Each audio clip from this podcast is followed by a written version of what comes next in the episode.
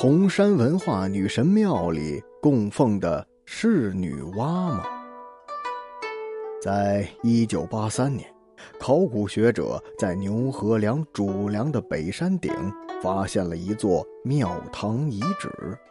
这座庙堂由一个多室和一个单室构成，多室在北边为主体建筑，单室在南边为附属建筑。这座庙堂供奉的是谁呢？由于当时的科考技术不足，当年只对女神庙进行了局部视觉，之后呢就掩上黄土，一直保护至今。视觉时，女神庙出土了红桃彩绘的壁画和祭器残块，以及泥塑的熊爪、鹰爪和鸟翅。最令人震惊的。是在庙的西侧发现了许多人物塑像的残块，包括头、肩、臂、手、乳房等器官。显然，这些是女人像的残块。这些残块分属于六个个体，它们形体有大有小，或张开手臂，或曲肘握拳，但都盘膝坐着。在这其中，有一尊和真人大小相当的彩塑女神像，她的肢体虽然已经残破了，头部呢也缺了半边耳朵，但整个面部的表情却栩栩如生。她的眼睛是用五片淡青色的圆饼石做成的，看起来极富生命力。从头型上看，这个女神眉骨、颧骨显得很高，是典型的蒙古人种，与现代华北人的脸型很相似。在女神上臂的空腔里，人们发现了一些被火焚烧的灰渣。据专家推测，这些灰渣很有可能是人骨渣。因此，牛河狼女神像。很有可能是以现实中的人物为依据塑造出来的，于是人们将这座庙堂称之为女神庙。那么，为什么要建这么一座女神庙呢？有人认为啊，这个反映了古人重传统、重子孙后嗣的生存价值观。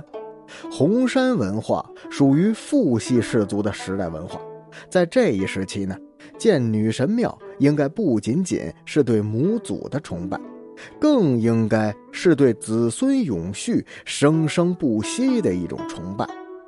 同时呢，人们又有这样的疑问了：那这个女神究竟是谁呢？各路学者都对此进行了研究。但是呢，始终没有定论。有人认为啊，这个女神或许就是我国古代神话中的女娲娘娘。在中国远古神话中，有一位用黄土造人、用五色石补天的女娲娘娘。几千年来，她被奉为华夏的始祖。但历史上是否真的有女娲其人呢？那人们又是从何时起开始崇拜她的呢？这一直都是个谜呀。直到二十世纪八十年代，红山文化牛河郎女神庙的发现，有学者认为，其中的女神就应该是女娲娘娘。古人呢，从那个时候就已经开始了女娲崇拜。古籍中记载，女娲的第一大功劳就是博黄土做人。由于人们发现牛河梁彩塑女神上臂的空腔里有被火焚烧的灰渣，据专家推测，这些灰渣很可能是人骨渣。这一现象与古籍中记载的惊人的相似，当时的人呢，就是以此来塑造该雕像的。女娲的第二功劳就是炼五色石以补苍天，在距红山女神一公里的地方，有一座小土山，用人工夯筑而成，形状呢为圆锥形。在小土山周围的山头上有三十多座基石种群址，整个基石种群都是用圆锥形，和古埃及的金字塔相比，布局相似。这些金字塔式的建筑物周围到处都散布着之字纹彩陶片以及野铜干锅片。那么，牛河梁大金字塔顶炼红铜的遗址，是不是就是神话传说中女娲炼五色石的地方呢？考古工作者在对围绕着大金字塔周围的小金字塔群进行了部分的发掘，出土了大批的玉器。在一座基石冢的中心大墓里，出土了一架男性的骨架。死者呢，双手各握一个玉龟，一雌一雄，正好配成一对另一座基石冢也发现了伴有二十余件玉器，死者的胸部呢配置了一个碧玉色的玉龟。但奇怪的是，这两座基石冢中出土的玉龟均无头无尾无足，浑然一体。那么联想到古籍中记载说女娲补天时断龟足以立四极，那么这个无头无尾无足的玉龟是否就是女娲神话中的玉龟呢？